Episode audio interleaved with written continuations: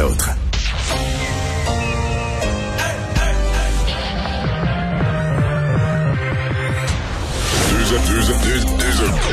Deux animateurs cohérents, deux visions différentes.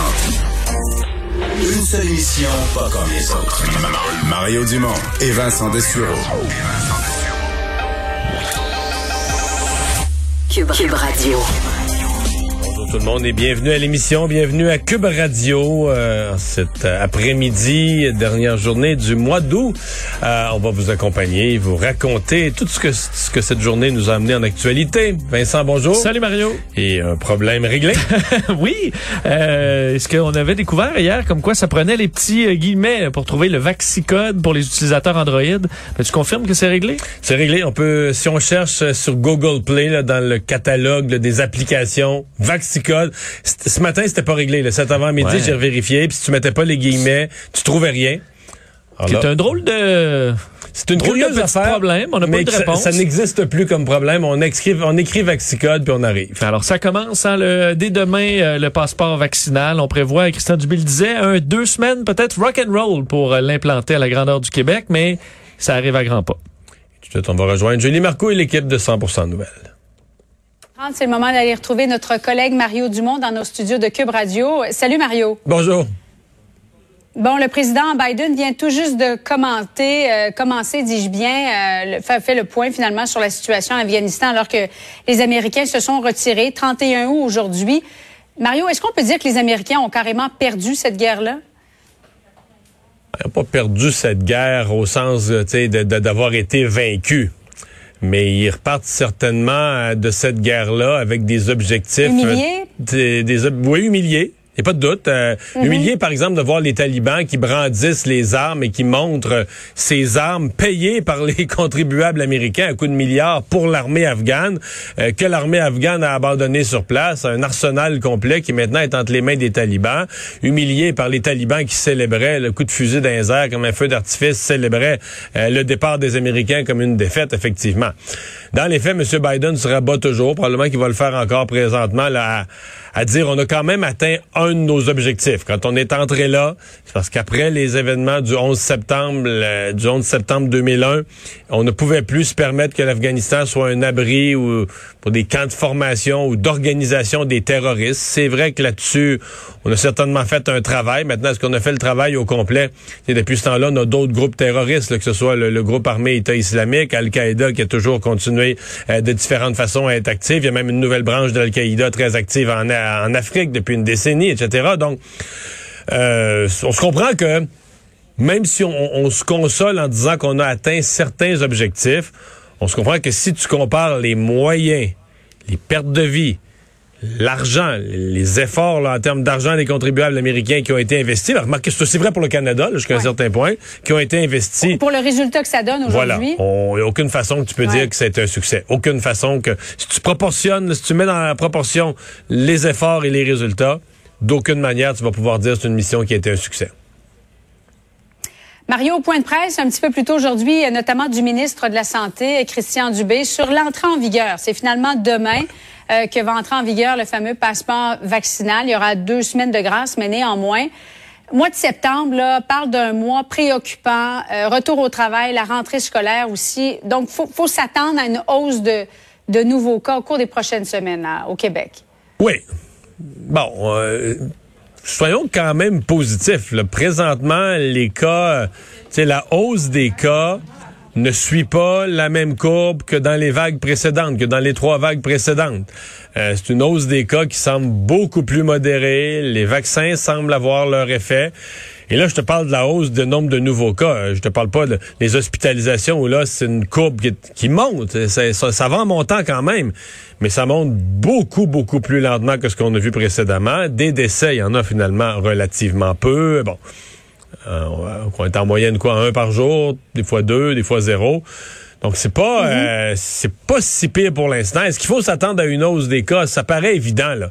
Euh, la rentrée, autant la rentrée scolaire que la rentrée dans certains bureaux, certains milieux professionnels, c'est plus de contact avec les gens, plus de contact, plus de transmission de la maladie, mais les taux de vaccination continuent de s'améliorer. On a des techniques là, pour aller chercher les plus jeunes qui semblent fonctionner. Donc, dans l'ensemble, tu sais, je veux dire, n'importe qui qui regarde ça puis qui compare aujourd'hui le Québec avec la Floride, on est sur deux planètes, là. En Floride, je pense qu'ils ont eu 24 000 Surtout cas avec par... un gouverneur qui dit de, de ne pas porter de masque. Non, mais quel échec, là. 24 000 cas par jour, 12 000 personnes hospitalisées, euh, là-dessus, une co- 2 000 quelques sont aux soins intensifs, 20 68 hôpitaux qui disaient en fin de semaine, on n'a plus d'oxygène pour 48 heures. On est de 24 heures en 24 heures, donc il faut que l'oxygène soit toujours réapprovisionné pour sauver les vies de nos, de nos patients. Alors, on est là présentement en Floride, c'est tout un désastre. Donc quand on compare notre situation ici à ça, on est obligé de se dire c'est pas si mal. Mais bon, euh, là on fait face la, la rentrée, on fait face probablement à un défi plus grand dans les dans les semaines à venir. Et Mario, est-ce que tu t'es déjà posé la question, ceux qui ne sont pas pleinement vaccinés, qui ne pourront plus aller au gym, au restaurant, au théâtre, dans les grands festivals, ils vont faire quoi ces gens-là? Ils vivent bien avec le fait qu'ils ne pourront plus aller nulle part, des, des- des endroits jugés non essentiels, mais très essentiels pour peut-être le- les membres de leur famille, de, leurs amis aussi? Je pense qu'ils sont de trois groupes, Julie. Je pense que d'abord, il y en a qui, il y en a que ça va motiver à aller se faire vacciner, là, qui se rendent compte. Peut-être qu'ils ils pensaient au début que ce serait une décision un peu banale. Alors, moi, ça me tente pas bien ben de me faire vacciner. Et là, qu'ils se rendent compte que c'est une décision énorme, là. Prendre dans, quand une pandémie sévit, qu'un vaccin existe, qu'il est 100% sécuritaire et efficace, pas 100% efficace, mais très efficace. Il n'y a pas de question. Là. Tu pars, tu vas te faire vacciner, tu joues pas au savant, tu n'essaies pas de lire, de, raconter ce que tu as lu de barbare sur Internet. Tu pars, tu vas te faire vacciner. Il y, a des- affaires, tu le fais, tu le fais, c'est tout. Là. Tu joues pas à l'intéressant ou tu joues pas au savant ou au politisé plus que le voisin, puis tout ça. Tu pars, tu vas te faire vacciner. Et là, ils se rendent compte que leur décision de pas se faire vacciner, elle est plus lourde de porter, elle est pas banale. Je pense qu'il y a un deuxième groupe de gens qui... J'en ai entendu dans des lignes ouvertes, des gens qui se disent, ben, nous, on assume tout. Euh, par exemple, des gens qui sont dans les médecines naturelles, le vaccin, c'est pas pensable. Puis ils vont rester à la maison. C'est tout. Ils vont rester à la maison, ils sortiront plus, puis ils vivent avec ça. Comme l'année passée, ils sont pas sortis, puis ils vont continuer à pas sortir.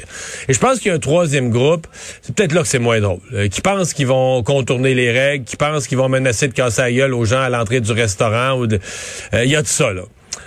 Euh, ça, j'espère que ça causera pas trop d'ennuis, mais il y a clairement des gens qui sont révoltés de tout ça, qui sont, pour différentes raisons, là, euh, tu sais, ils se sont virés... euh, on avait une expression en agriculture, on appelait ça se virer le derrière de travers dans la crèche. Là. Quand un cheval ou une vache, un animal veut pas sortir de sa crèche, il se vire de... Puis là, il est comme bloqué là, là tu sais. Puis c'est pas nécessairement que... Ça a l'air compliqué, oui. C'est ça. C'est, c'est pas nécessairement que c'est sont dans un argumentaire qui est si logique que ça, mais ils sont mal pris, là. Ils l'ont dit à tout le monde. Dans le fond, c'est ça un peu le piège.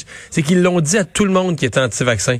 Fait que je pense qu'au fond d'eux, il y en a plusieurs qui se disent, ouais, là, je suis comme pogné, là, tu sais, il faudrait que je me déprenne de ça, parce que là, faudrait que je me fasse vacciner, mais...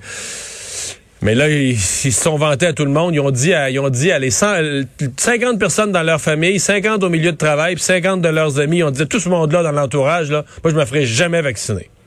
Alors, comment tu te déprends de ça? là? Comment tu dis, ouais, ben là, je pense que le passeport peut y les aider à dire, ben là, trop j'étais obli- d'orgueil, là, pour C'est ça. Mais là, ils peuvent dire, j'étais obligé. J'ai pas changé d'idée, j'étais toujours contre, là, mais Mm. là, le gouvernement m'a obligé, il m'a dit gouvernement que son passeport, il m'a obligé si je veux sortir. Peut-être comme ça.